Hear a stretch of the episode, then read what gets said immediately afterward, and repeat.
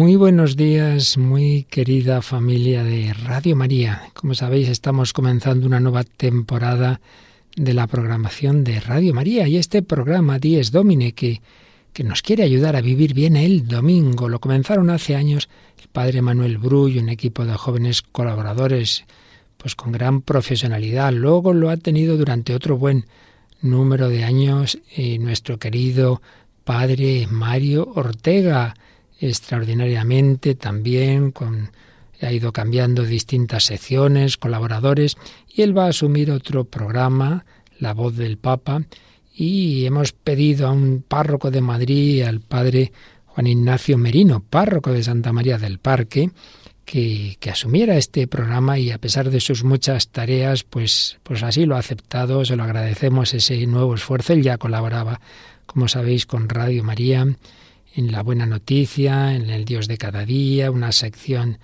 de instrumentos de Dios, pero en esta temporada, en este curso, pues va a comenzar a dirigir este programa como párroco que es, que quiere ayudar a sus feligreses a vivir bien el día del Señor, pues ahora nos va a ayudar a todos a través de la radio a vivirlo. Así que gracias al Padre Juan Ignacio Merino y a todos sus colaboradores que comienzan esta nueva temporada en Radio María en este programa del Día del Señor, Dies Domini.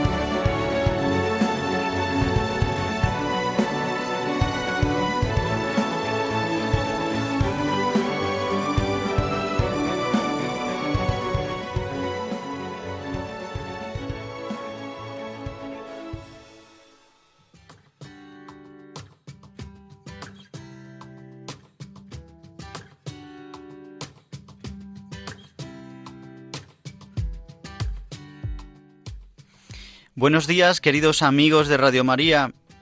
Dies Domini, el día del Señor, el octavo día, el día del descanso, la Pascua semanal de la muerte y resurrección de Cristo. Es el día que hoy celebramos, el domingo. Y el programa que ahora comenzamos quiere ser una ayuda para todos los que escucháis en estas horas de la mañana del domingo.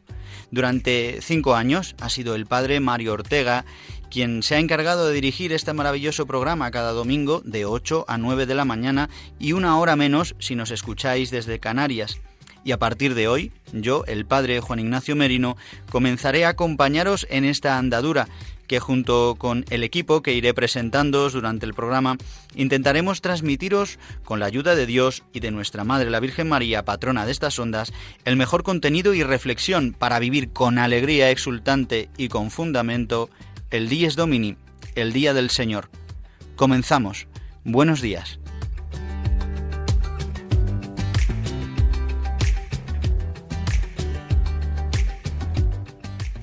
En primer lugar, quisiera presentarme para que me conozcáis un poco. Soy el padre Juan Ignacio Merino, natural de Madrid. Tengo 37 años. Fui ordenado sacerdote en el año 2016 en Madrid por el actual arzobispo don Carlos Osoro.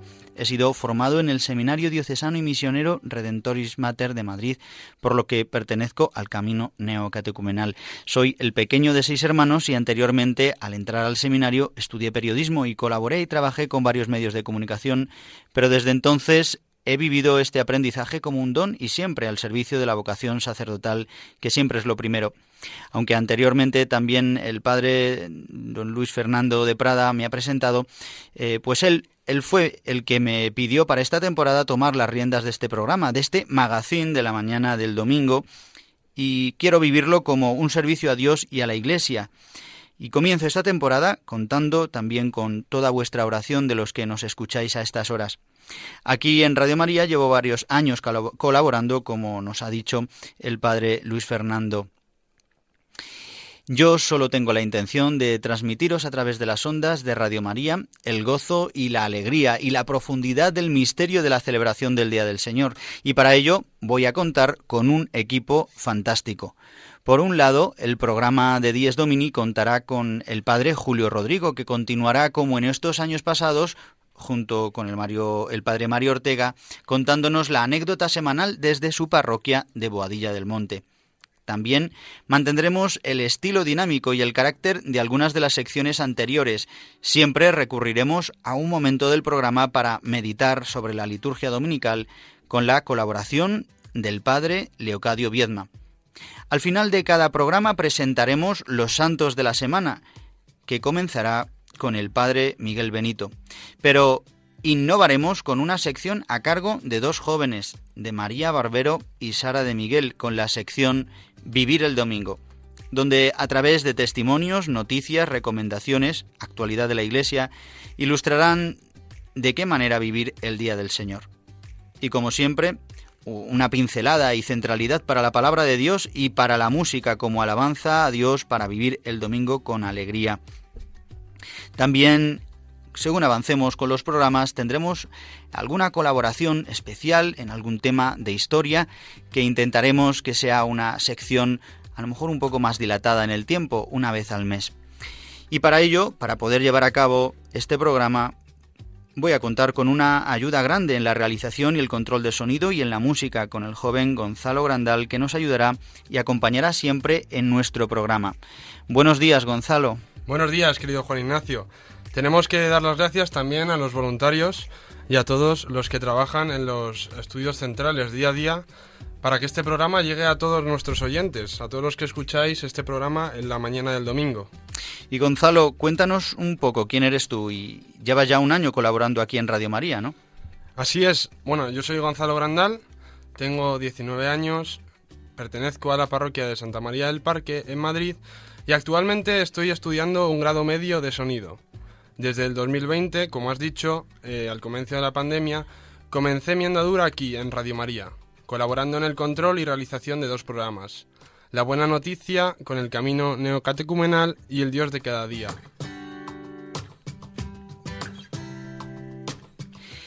Bien, Gonzalo, vamos a comenzar por informar a nuestros oyentes cómo pueden escuchar nuestro programa.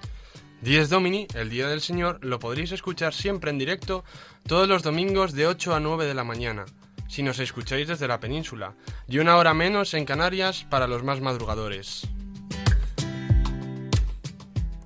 En directo en la frecuencia de Radio María o a través de la web radiomaria.es o también, si lo queréis escuchar desde el móvil, podéis hacerlo desde la aplicación. Una vez emitido el programa, podréis escucharlo a través del podcast de Radio María.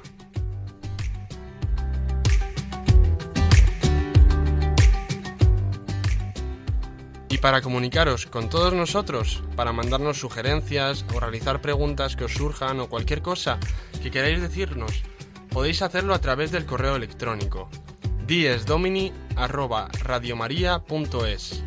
Lo repito, diesdomini@radiomaria.es. Pues comenzamos con el sumario. El sumario de Dies Domini.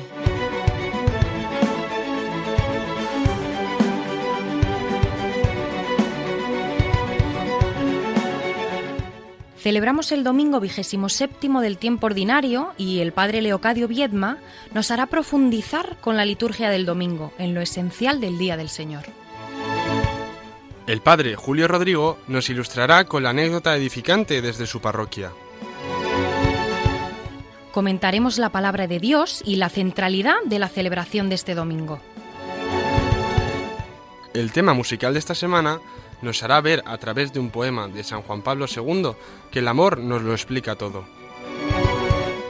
Sara de Miguel y María Barbero nos van a ayudar a vivir el domingo con un precioso testimonio de un matrimonio madrileño, Jaime Serrada e Isis Barajas. Y concluiremos nuestro programa con los santos de la semana, San Francisco de Asís, Faustina Kowalska, San Bruno.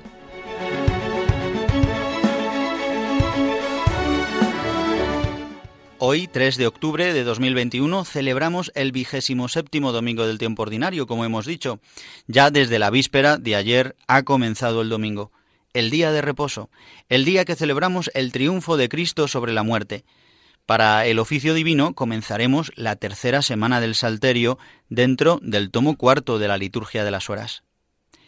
Vamos a comenzar con una reflexión sobre la importancia de celebrar el Día del Señor, reflexión que nos trae el padre Leocadio Viedma, sacerdote diocesano de Madrid, aunque natural de Baeza y gran experto en liturgia, que cada semana nos traerá un apunte sobre la liturgia del domingo. Adelante.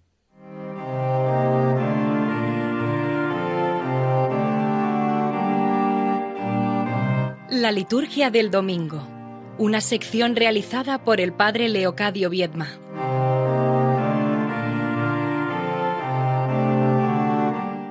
Comenzamos hoy esta sección en el programa Dies Domini, que quiere ser una reflexión centrándonos en la liturgia, en la palabra de Dios, en la vivencia del misterio de Cristo y en la comunidad cristiana, una reflexión que nos ayude a vivir mejor el domingo, el día del Señor. Cuando hablamos del domingo rápidamente podemos pensar en la celebración que más la caracteriza, que es la Santa Misa, la Eucaristía. Sin duda es la Pascua de la semana, momento central de la vida cristiana, momento y celebración en el que se reúne la comunidad cristiana para conmemorar la Pascua de Jesucristo. Pero sin embargo no podemos olvidar que el domingo no es simplemente el día en el que la Iglesia nos pide, nos obliga con una ley positiva a ir a misa, el domingo no es simplemente el día de ir a misa por obligación, sino que el domingo todo él es el día del Señor. Todo él está dedicado, consagrado a nuestro Dios. Por tanto, comencemos ya hoy, a esta hora, este domingo, con la perspectiva de pasarlo, de vivirlo en familia, en comunidad, en parroquia, de vivirlo todo él en su presencia, en la presencia de Dios. Que la Eucaristía sea el punto culminante de este momento, de este domingo, pero que no sea simplemente un paréntesis o un mero oasis donde descansar, sino la cumbre y la fuente de toda esta jornada más aún de toda la semana. Dies Domini, día del Señor, domingo, día entero dedicado al Señor, no simplemente día de ir a misa. La misa es culmen, el día entero es jornada consagrada a nuestro Dios. Feliz domingo.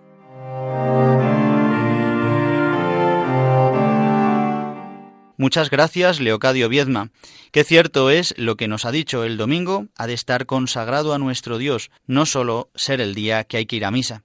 En esta temporada de Dies Domini, que hoy comenzamos, quisiera recuperar una reflexión que en los albores de Radio María España el padre Manuel María Bru realizaba cuando comenzaba la andadura de este programa. Vamos a comentar cada domingo un número o un fragmento de la carta apostólica Dies Domini de San Juan Pablo II sobre la santificación del domingo. Escuchamos el número uno comenzando la introducción de esta carta del año 1998. El Día del Señor, como ha sido llamado el domingo desde los tiempos apostólicos, ha tenido siempre en la historia de la Iglesia una consideración privilegiada por su estrecha relación con el núcleo mismo del misterio cristiano.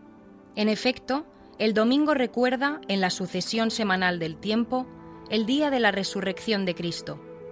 Es la Pascua de la semana, en la que se celebra la victoria de Cristo sobre el pecado y la muerte, la realización en él de la primera creación y el inicio de la nueva creación. Es el día de la evocación adoradora y agradecida del primer día del mundo, y a la vez la prefiguración en la esperanza activa del último día, cuando Cristo vendrá en su gloria. Para el domingo, pues, resulta adecuada la exclamación del salmista, Este es el día en que actuó el Señor, sea nuestra alegría y nuestro gozo. Esta invitación al gozo, propio de la liturgia de Pascua, muestra el asombro que experimentaron las mujeres que habían asistido a la crucifixión de Cristo, cuando, yendo al sepulcro, muy temprano, el primer día después del sábado, lo encontraron vacío. Es una invitación a revivir, de alguna manera, la experiencia de los dos discípulos de Maús, que sentían arder su corazón mientras el resucitado se les acercó y caminaba con ellos, explicando las escrituras y revelándose al partir el pan. Es el eco del gozo, primero titubeante y después arrebatador, que los apóstoles experimentaron la tarde de aquel mismo día, cuando fueron visitados por Jesús resucitado y recibieron el don de su paz y de su espíritu.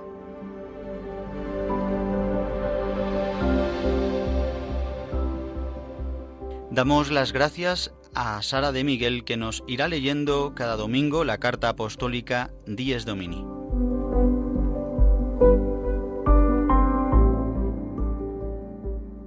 Queridos amigos, después de escuchar este número uno de la carta apostólica, necesitamos pensar para recuperar la importancia del domingo y vivir el día de hoy consagrado a nuestro Dios.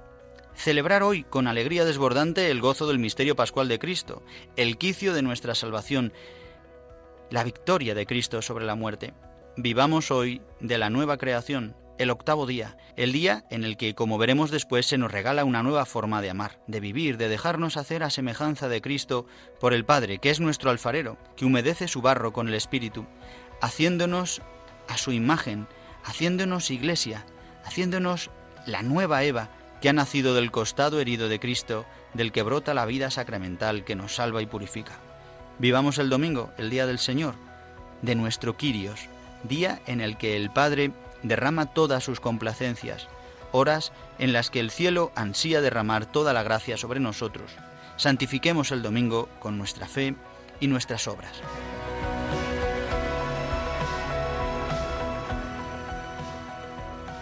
Este domingo hemos escuchado o escucharemos en el Evangelio de la Santa Misa, en el Evangelio según San Marcos, en el capítulo 10, la disputa que unos fariseos quieren suscitar con Jesús sobre la ley de Moisés sobre el divorcio, ley injusta, que beneficiaba solo al esposo al poder repudiarla, signo de que la ley de Dios fue corrompida por el pecado. Jesús responde yendo al origen del problema y denunciando la perversión de los corazones del que lo escuchan al decir, por la dureza de vuestro corazón dejó Moisés escrito este precepto. Pero al principio de la creación Dios los creó hombre y mujer. Por eso dejará el hombre a su padre y a su madre, se unirá a su mujer, y los dos se harán una sola carne de modo que ya no son dos, sino una sola carne. Pues lo que Dios ha unido, que no lo separe el hombre. Con estas palabras Jesús muestra que el misterio pascual de su muerte y resurrección ensalzará la unión que Dios ha instituido ya en la creación, llevándolo a la altura del sacramento. Por eso hoy la Iglesia nos regala en la primera lectura del libro del Génesis, donde se recoge el segundo relato de la creación, donde Dios modela de la costilla de Adán a Eva, metiéndole en un profundo sueño imagen que prefigura lo que hará Cristo con su iglesia modelada del costado de Cristo, que del que brota sangre y agua en la cruz. Y se oirá el grito del nuevo Adán. Esta sí que es hueso de mis huesos y carne de mi carne. Cristo, esposo de la Iglesia, nos enseña cuál es el amor más pleno y divino en la creación, que es la unión del varón y la mujer, el matrimonio. Por eso, hoy en nuestro programa veremos la belleza del matrimonio y lo constataremos en unos minutos con un precioso testimonio de una familia madrileña. En la segunda lectura de la carta a los Hebreos se nos habla de la justificación que ha hecho Cristo haciéndonos hermanos suyos, devolviéndonos la gloria de su semejanza perdida por el pecado haciéndonos el Padre por el Espíritu, hijos en su Hijo Jesucristo. Por eso solo encontramos justicia en Él. Cristo el esposo da su vida por su esposa, la Iglesia, nosotros, derramando la unión más íntima con el Padre, que es el Espíritu Santo.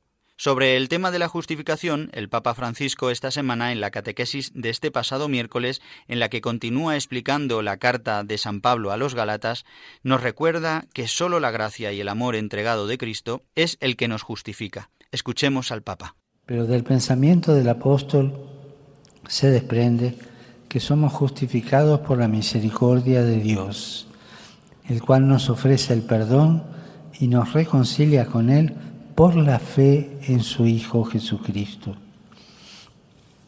La justificación por la fe destaca la primacía de la gracia que Dios ofrece a todos los que creen en su Hijo, sin hacer distinciones. Por tanto, lo que nos justifica no es nuestro propio esfuerzo, sino la gracia de Cristo. Su amor gratuito nos permite a su vez amar a los demás. Esto no significa que en la vida cristiana las obras no tengan ningún valor. Como dice el apóstol Santiago, Dios hace justo al hombre también por las obras y no solo por la fe. Es decir, sobre la justificación gratuita, las obras nos ayudan. Por tanto, la respuesta de la fe exige que expresemos con gestos concretos el amor a Dios y a nuestros hermanos. La Iglesia nos regala una oración colecta en la Santa Misa, que es la oración eh, con la que el ministro que preside reza antes de escuchar la palabra de Dios y quisiera que la rezáramos juntos, que la meditáramos y que nos ayudara y nos acompañara durante el día de hoy. Dice así, Dios Todopoderoso y Eterno, que desbordas con la abundancia de tu amor los méritos y los deseos de los que te suplican, derrama sobre nosotros tu misericordia para que perdones lo que pesa en la conciencia y nos concedas aún aquello que la oración no menciona.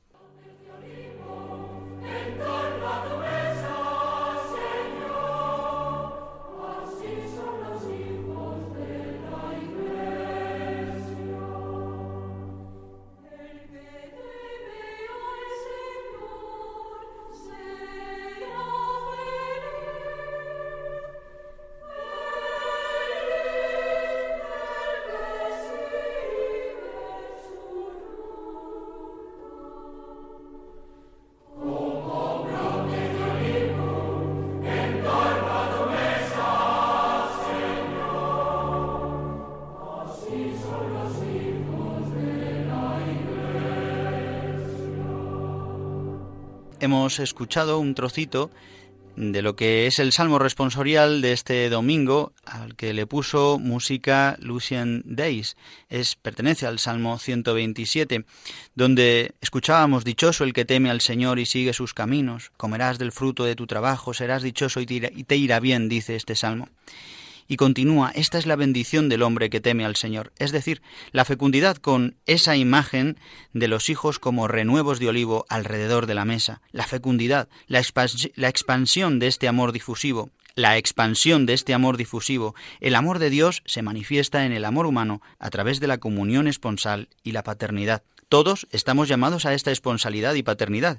Esta es la bendición del que teme al Señor. Unos llamados a vivirla en la carne a través del matrimonio y otros, los consagrados, a vivir espiritualmente esta esponsalidad y paternidad en la Iglesia, donde nuestro único esposo de nuestra alma sea Cristo. Y después de estas pinceladas sobre la palabra de este domingo, escuchemos la anécdota que nos trae el padre Julio Rodrigo desde su parroquia de Boadilla del Monte, al que agradezco enormemente que continúe trayéndonos el lado más cercano de la vida de la Iglesia, y hoy nos habla de la alegría de ver cómo la fe transforma y sana lo que parece imposible.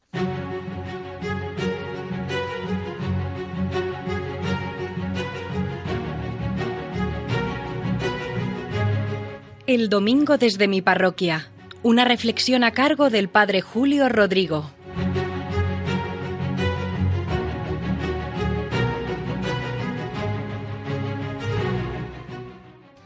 Muy buenos días y muy buen domingo a todos, a todos los que están escuchando en esta mañana este magnífico programa del Día del Señor. Saludo hoy a nuestro nuevo conductor del programa. Seguro que lo hará muy bien, como anteriormente lo hacía Mario. Muchísimas felicidades. Miren, hoy les quería contar que en algunas ocasiones uno se siente muy feliz de ser sacerdote y de contemplar cómo Dios obra maravillas en tantas personas que le abren su corazón. Hace poco un joven al que conozco desde hace años, prácticamente desde que era niño, por el WhatsApp me dijo que quería hablar conmigo.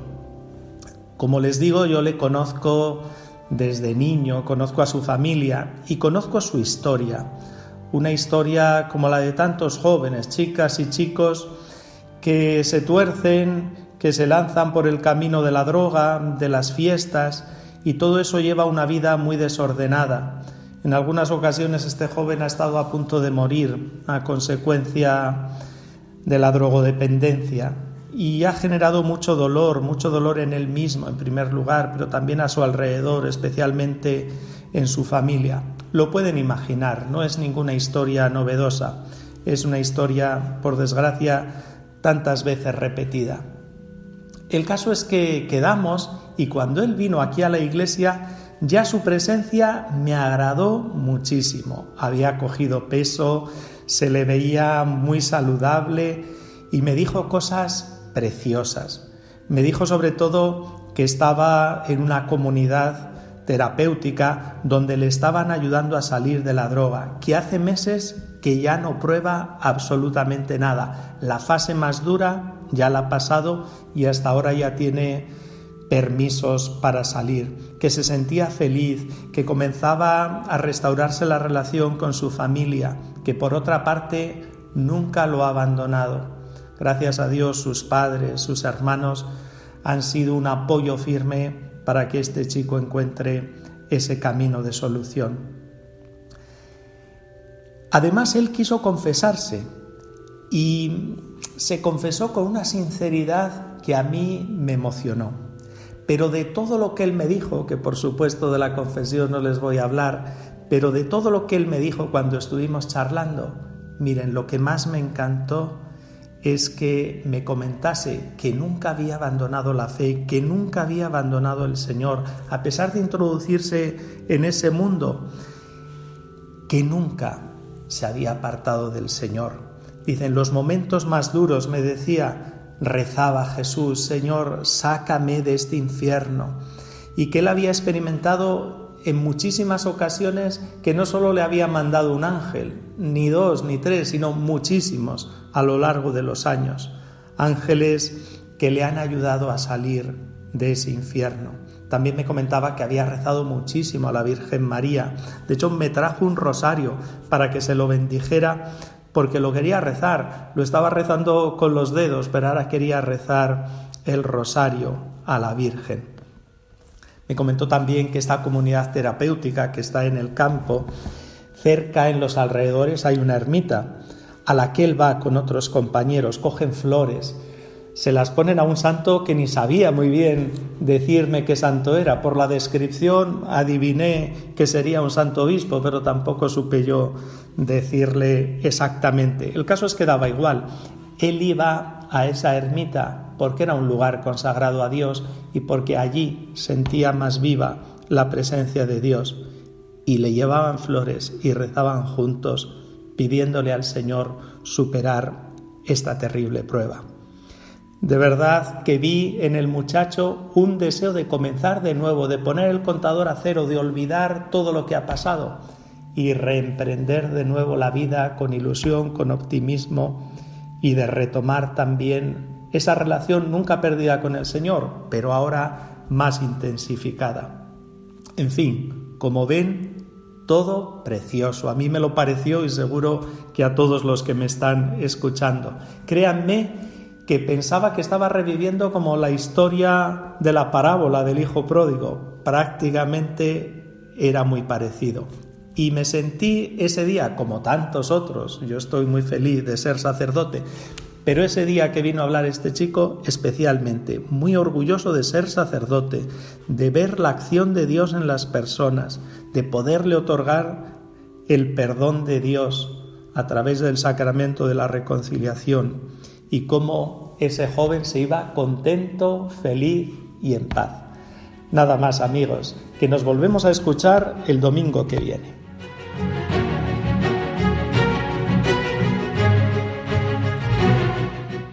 Muchas gracias, Padre Julio Rodrigo. Y todas las semanas nuestro querido Gonzalo Grandal, que hace posible la realización técnica, nos traerá una canción que nos ayude a vivir el domingo. ¿Qué canción nos traes para hoy, Gonzalo? Para este domingo he encontrado una canción compuesta por las hermanas del Instituto Jesu Comunio, que por cierto acaba de estrenarse. Esta está inspirada en un poema compuesto por San Juan Pablo II, que está recogido en el libro de poemas Canto de Dios Escondido. He escogido esta canción porque guarda relación con las lecturas de este domingo que hablan del amor, el matrimonio y la creación. Escuchamos El amor me lo ha explicado todo.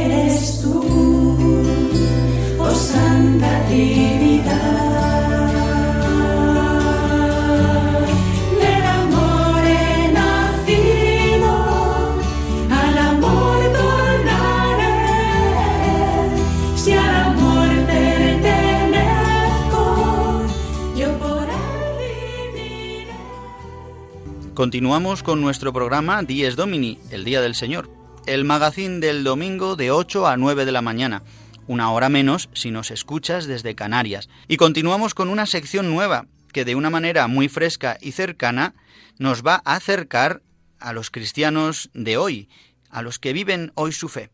Esta nueva sección la hemos titulado Vivir el Domingo, en la que dos jóvenes, Sara de Miguel y María Barbero, eh, nos acompañarán todos los domingos y nos darán una luz a través de testimonios para vivir con mucha alegría y comunión eclesial cada dies domini. Buenos días, Sara y María, ¿cómo estáis? Muy buenos días, Juan Ignacio. Buenos días a todos. Bien, pues contarnos y presentarnos un poquito quiénes sois.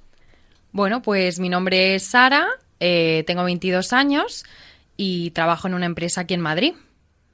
Muy bien, ¿y tú, María? Yo soy María, tengo 21 años y estoy estudiando la carrera de protocolo, organización de eventos y comunicación corporativa. Muy bien, pues eh, Sara de Miguel y María Barbero nos acompañarán, como hemos dicho, todas las semanas y nos harán vivir el domingo.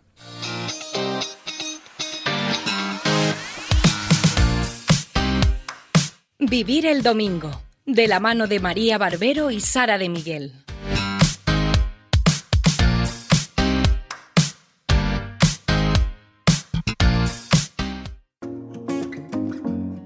Queridos oyentes, para estrenar esta sección hablaremos esta semana sobre el matrimonio, ya que las lecturas de este domingo hablan muy claramente sobre este tema. Por lo tanto, hemos querido entrevistar a un matrimonio que dedica una parte de su vida a ayudar a otros matrimonios, familias y parejas que se están preparando para esta vocación. Hablamos por lo cual con Jaime Serrada e Isis Barajas, familia madrileña con siete retoños que llevan casi 14 años de matrimonio. Jaime es profesor de psicología en la Universidad Francisco de Vitoria. Sí, y que además es donde se redacta la revista Misión. Ah, es verdad. Pues Isis, su mujer, graduada en periodismo, es precisamente columnista de este boletín. Sí, como decíamos antes, Jaime e Isis dedican parte de su vida a acompañar y ayudar matrimonios y familias.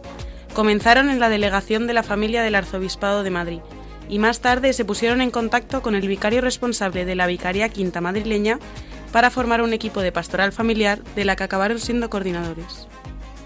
Tan bueno es este acercamiento del que hablan que incluso sacerdotes, no solo de la diócesis de Madrid, sino de otras, eh, muchas veces acuden a ellos para que ayuden a parejas, tanto desde el punto de vista de formación como desde su propia experiencia matrimonial, de una manera más informal, como por ejemplo una cena en casa. Pero no solo se centran en matrimonios y familias, sino que ahora con la pandemia de por medio han organizado cursos dirigidos a novios, tanto que se van a casar como no, para darles ayuda, formación y acompañamiento durante el noviazgo, tanto de forma online para aquellos que viven más lejos como presencial para los que están más cerca.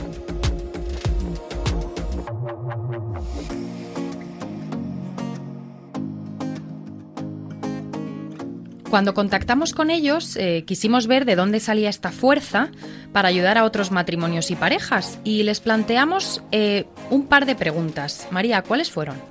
Mira, la primera pregunta que les hicimos fue cómo nació en ellos la vocación matrimonial.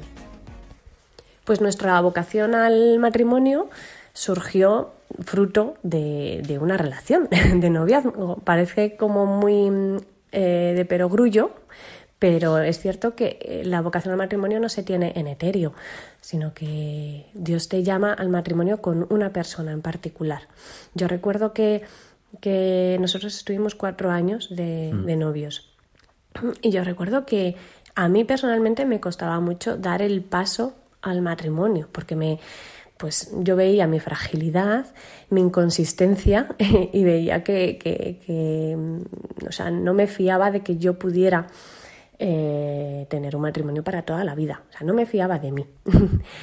Eh, sin embargo, lo que nosotros vimos y descubrimos es que eh, Dios habla en una historia y, viendo la historia que había hecho con nosotros durante el noviazgo, cómo nos había ayudado, para mí el noviazgo con Jaime fue un cambio radical para mí, me ayudó muchísimo en, cosas muy particulares de mi vida, veía que, que era la persona que Dios ponía en mi camino y que me la ponía para siempre.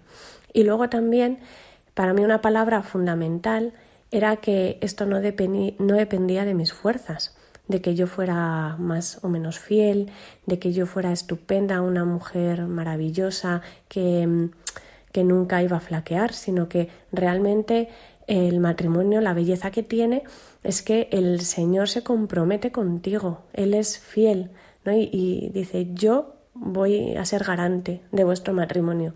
Y esto da muchísima tranquilidad saber que no depende todo de que seamos mejores o peores, más organizados, de que la convivencia sea buena o que funcione, sino que realmente depende de que el Señor es garante de nuestra relación y el día de la boda mm, lo da todo por nosotros, ¿no? Y esto eh, fue una ayuda increíble para poder dar ese paso confiado, confiado no en nosotros, que ya ves tú, sino en que el Señor iba a estar con nosotros todos los días de nuestra vida. Y Jaime también nos comentaba cómo había vivido él la vocación al matrimonio. A nosotros también nos ayudó una persona que nos dijo que cuando tú te, empiezas a tener estas dudas es que está llegando, está madurando el tiempo de discernir y, decidir esto, ¿no? Entonces que la pregunta no es mirando hacia adelante, sino que esta, la, la, respuesta la contestas mirando hacia detrás. O sea, es quién, es quién, es quién soy yo desde que estoy contigo, ¿no? Eh, porque eso ya me da, me da muchas luces. O sea, soy, soy mejor persona, eh, he crecido en la oración, he crecido en el amor eh, frente a ti, contigo. ¿no? O sea, que he visto cosas que gracias a ti he ido desplegando, he ido creciendo, me he ido conociendo más. Porque esto va a más, va a más. Y una de las grandísimas ventajas que tiene el, matrimonio cristiano es que es para toda la vida, no es una carga, es que es una gran ventaja. Porque tienes el arco de toda la vida para crecer en el amor para equivocarte, meter la pata, pedir perdón, volver a, volver a, perdonarse. Es, algo que va creciendo todos los días, ¿no? Entonces, tener la premisa de que es para toda la vida te, te da, te capacita para, para embarcarte en, bueno, en aventuras, ¿no? En cosas que de otra manera, si es falible o es temporal, no lo harías, ¿no? Eh, esta premisa es fundamental. Nosotros la vocación al matrimonio pues la vivimos con mucha precariedad muchas veces. O sea que hay épocas mejores, hay épocas peores, épocas muy buenas, épocas muy malas, pero como sabes que estás para toda la vida y que, y que Cristo es el garante de tu amor, eh, te fías y sigues avanzando. No es un camino de rosas en el sentido que estás todo el día mm, pues abrazándote y dándote besitos, pero, pero es cierto que ves cómo el amor madura, madura el crisol, ¿no? En, en la prueba, en la cruz y en, y en el donarse. Y, y, y, creo que eh, nosotros hablamos mucho de una diferencia ¿no? entre lo que es vivir con y vivir para. Entonces, porque convivir con otro es relativamente sencillo. Bueno, tienes eh, bien, por caracteres compatibles, vale, es sencillo, ¿no? Pero cuando tú te casas, te casas para vivir enfocado al otro y el otro es tu prioridad absoluta y vives enfocado a él y, está todo el rato por delante ¿no? de tus intereses, prioridades y el otro como hace lo mismo para ti y es recíproco, es, es, un, es un amor en reciprocidad constante, en constante crecimiento. ¿no? Quisimos hacerles una segunda pregunta que enlazara un poco esto y era cómo hacían desde su experiencia personal para preparar a futuros matrimonios de cara a esta vocación. Y esto fue lo que respondieron. Y nosotros encontré que toda esta vocación, dentro de la vocación la hemos visto desde hace mucho tiempo ya eh, llamados a acompañar a parejas de novios o a matrimonios en los primeros años. También pues eso, abriendo nuestra casa, eh, acompañando, formando, recibiendo a quien nos mandan, oye, ¿podéis hablar con estos? Pues sí, que se vengan, ¿no? Aunque no tengamos el mejor día o nos piden la mejor época ni la más organizada, pero lo sentimos como verdadera vocación. Y cuando das tu vida por el Señor, el Señor te está por ti, ¿no? O sea, te recompensa también, te recompensa con frutos espirituales dentro del matrimonio también. Sí, esto es la fecundidad del amor, que, mm. que todo matrimonio está llamado a ser fecundo. Eh, y hay muchas formas diferentes de ser fecundo y esa es la riqueza también de la Iglesia. Eh, nosotros la fecundidad la hemos vivido, por supuesto, en, en nuestros hijos, que, cada uno de ellos es, es, un don maravilloso, a que muchas veces nos ha costado abrirnos a, a, esta, a esta fecundidad, ¿no? Y a veces pues te sale el egoísmo, o es que ahora no, ahora, mm, que puede haber momentos en los que que es verdad que hay momentos mm, con razones serias que, que, es, que es bueno espaciar los embarazos, pero hay otros que simplemente nos sale el egoísmo y nos ocurre a todos, ¿no? Este es un camino que hay que recorrer eh, durante toda la vida matrimonial. Y luego, aparte de los hijos, pues esa fecundidad también se ve en, en el poder estar disponible, no ser un matrimonio burgués. Nosotros no queremos, que a veces nos sale, nos sale el corazón a burguesarnos, pero no querríamos ser un matrimonio parado burgués encerrado en sus cuatro paredes con su comodidad y sus cositas todas arregladas, ¿no? El, el ponerse a disposición eh, de, de, otros, pues es una llamada a salir de nuestra mm. comodidad, de, pues, de nuestras cosas, pues para lo que el Señor nos vaya llamando, ¿no? Entonces, pues hay veces en las que sí vemos con claridad algunas cosas, otras veces no vienen. O sea, que bueno, que es estar un poco en esta actitud de estar al servicio y en disponibilidad. Muy bien. Pues muchas gracias. Acabamos de escuchar el testimonio de Isis Barajas y Jaime Serrada, que son un claro ejemplo de cómo en medio de un matrimonio, con sus más y sus menos, como en toda relación, el Señor actúa y hace que dentro de esta imperfección del hombre se pueda crear una relación de entrega basada en la confianza que les permite realizar este servicio sin olvidarse nunca de que Dios es el que lleva su historia. Queremos darle las gracias a esta familia por su tiempo y por compartir con nosotros sus vivencias.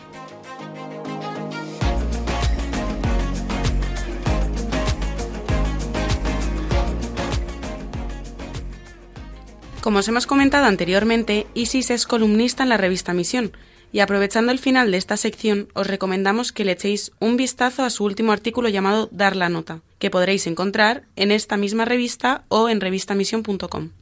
Aparte, comentaros que se han estrenado en varios cines de España dos películas muy interesantes y que creemos que os podrían gustar. Las películas son, en primer lugar, eh, la película Claret del director Pablo Moreno, que es una película basada en San Antonio María Claret, conocido más bien como Padre Claret, que fue el fundador de la orden religiosa de los misioneros hijos del Inmaculado Corazón de María y la congregación de las religiosas de María Inmaculada Misioneras Claretianas. Y en segundo lugar, Medjugorje, del director Jesús García. Nosotras aún no las hemos visto, pero tiene pinta de que nos va a tocar ir al cine esta semana, ¿eh, Sara? Efectivamente, María. Cuando las veamos, pues os daremos nuestra humilde opinión de ambas. Pues ya hemos llegado al final de esta sección, eh, querido Juan Ignacio. Pues muchas gracias, Sara de Miguel y María Barbero, por la primera sección de Vivir el Domingo en Dies Domini. Muchas gracias y buenos días. Esperemos que haya sido de vuestro agrado a todos nuestros oyentes y volver a estar todos juntos una vez más el domingo que viene. Que Dios os bendiga y feliz domingo. Vivir el domingo de la mano de María Barbero y Sara de Miguel.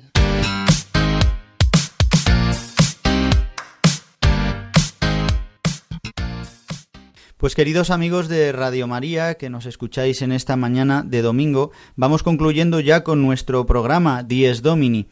Y vamos a hacerlo con una sección que nos acompañará todas las semanas al final de nuestro programa que se titula Los Santos de la Semana nos va a acompañar en esta sección y nos va a ilustrar el padre Miguel Benito.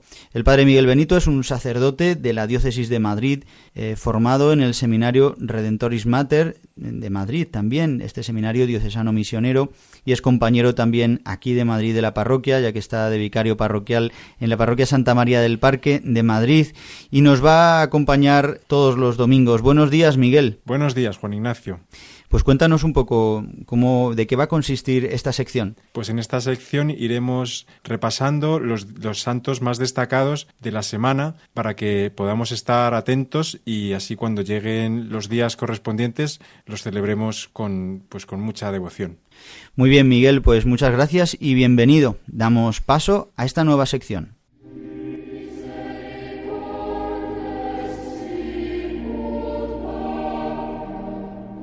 Los Santos de la Semana, con la colaboración del Padre Miguel Benito.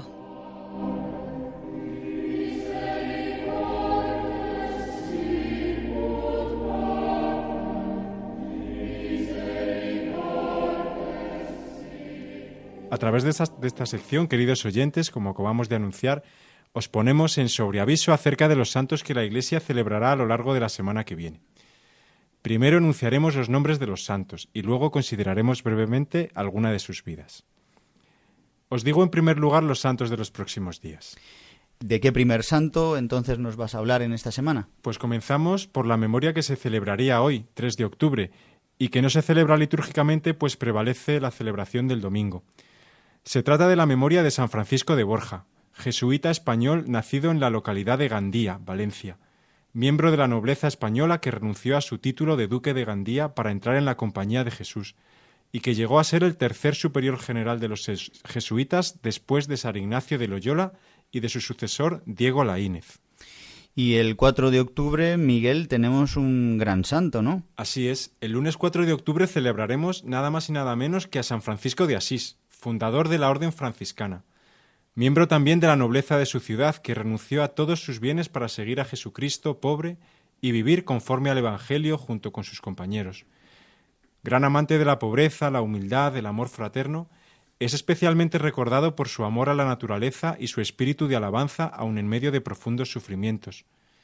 Su amor a Cristo era tan profundo que le llevó a recibir la gracia de los estigmas, recibiendo en su propio cuerpo las heridas de los clavos y de la lanzada que Cristo recibió en la cruz. Luego nos leerás un texto sobre San Francisco de Asís, pero para el día 5 de octubre la Iglesia eh, celebra una fiesta muy, muy particular. Explícanos en qué consiste. Así es. El día 5 de octubre la Iglesia celebra una fiesta mayor llamada Témporas de Acción de Gracias y de Petición. Es un día en el que, en el contexto del inicio de curso, que guarda relación con el tiempo de la siembra de tiempos pasados, se unen tres intenciones. La acción de gracias por los bienes recibidos de Dios, la petición de prosperidad para los trabajos que nos disponemos a emprender y la humilde petición de perdón por nuestros pecados.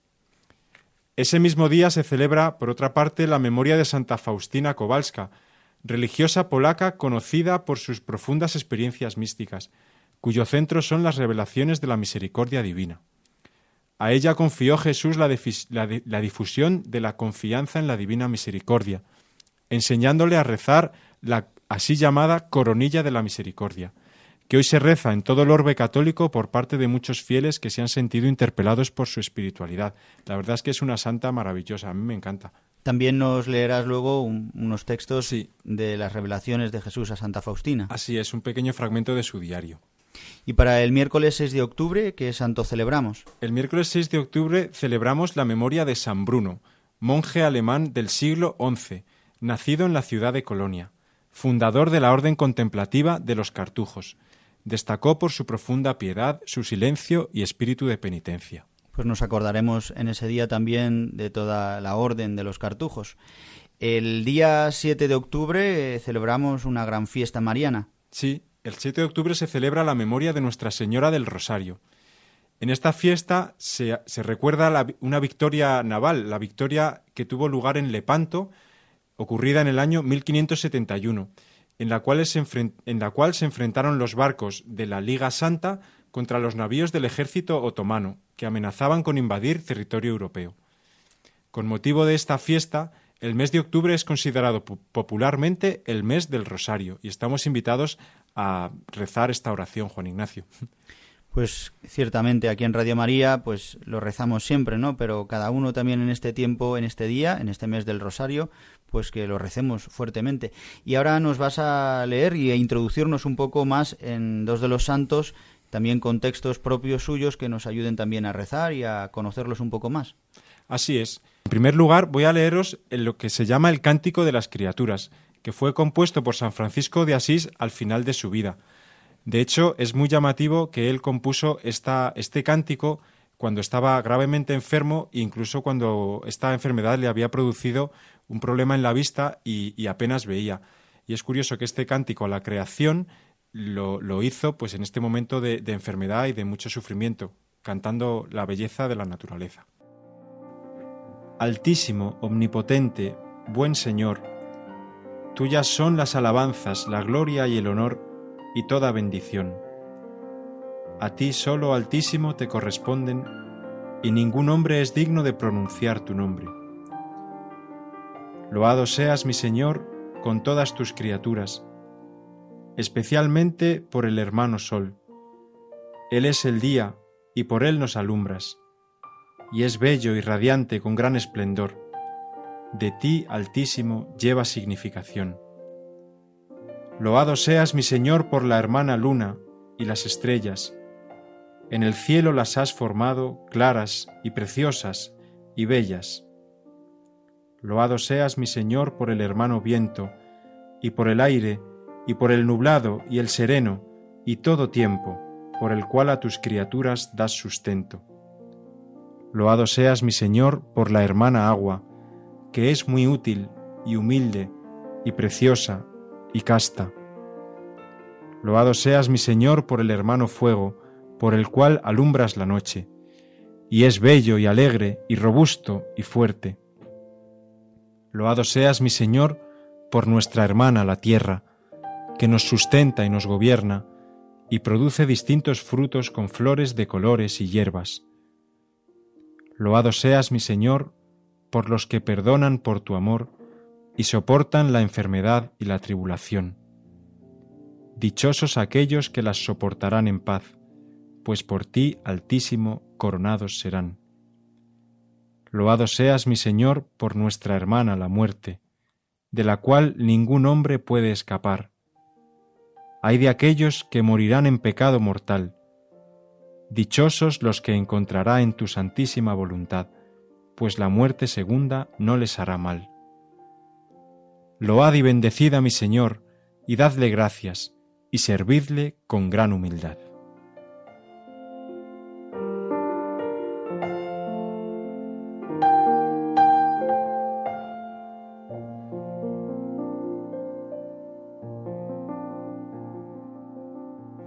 Y en segundo lugar, voy a leer un número del diario de Santa Faustina Kowalska. Veo cómo el Señor Jesús se inclina a los deseos del confesor, ya que en este periodo no se me aparece como maestro en la plenitud de fuerzas y de humanidad, sino que se me aparece como un niño pequeño. Este Dios infinito se humilla hasta mí bajo la apariencia de un niñito pequeño, pero la mirada de mi alma no se detiene en la superficie. Aunque tomas la apariencia, la apariencia de un niño pequeño, yo veo en ti al inmortal, al infinito de los señores, adorado día y noche por los espíritus puros. Oh Cristo, oh Jesús, yo deseo superarlos en amor hacia ti. Yo, un abismo de miseria, una vorágine de miseria, pero tú, oh Dios, que eres un abismo inconcebible de misericordia, absórbeme como el ardor del sol absorbe una gota de rocío. Tu mirada amorosa allana todo el abismo. Me siento sumamente feliz de la grandeza de Dios. Ver la grandeza de Dios es para mí absolutamente suficiente para sentirme feliz por toda la eternidad.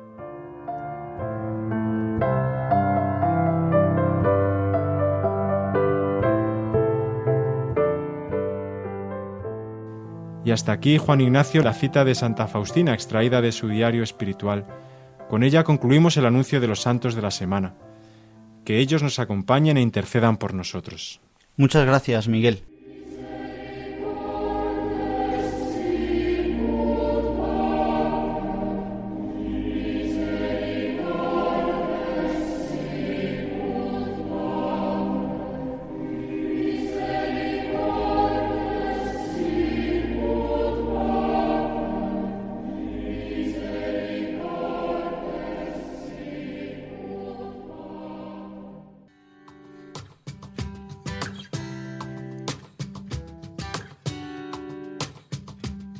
Queridos amigos de Radio María, llegamos al final del programa Dies Domini, el Día del Señor.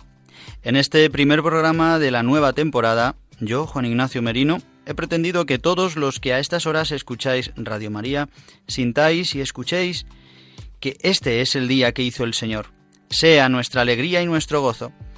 El domingo, el día del Señor, a estas horas de la mañana, mientras comenzáis a levantaros o tomáis un café para despertar a los niños o quizás algún sacerdote se esté preparando para abrir la parroquia o estás en la cama en enfermedad, sea como sea, que la alegría de la resurrección inunde hoy vuestras vidas.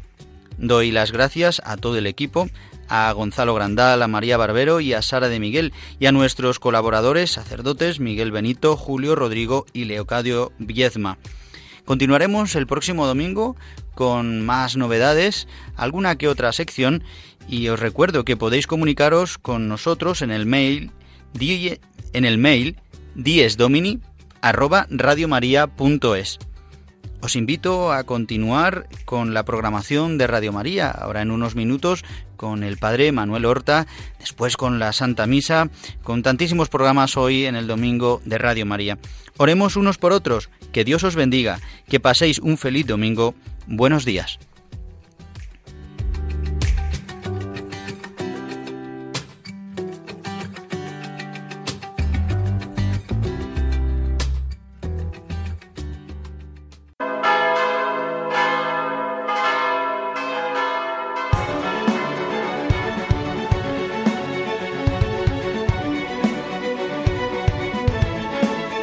Han escuchado Dies Domini, el Día del Señor,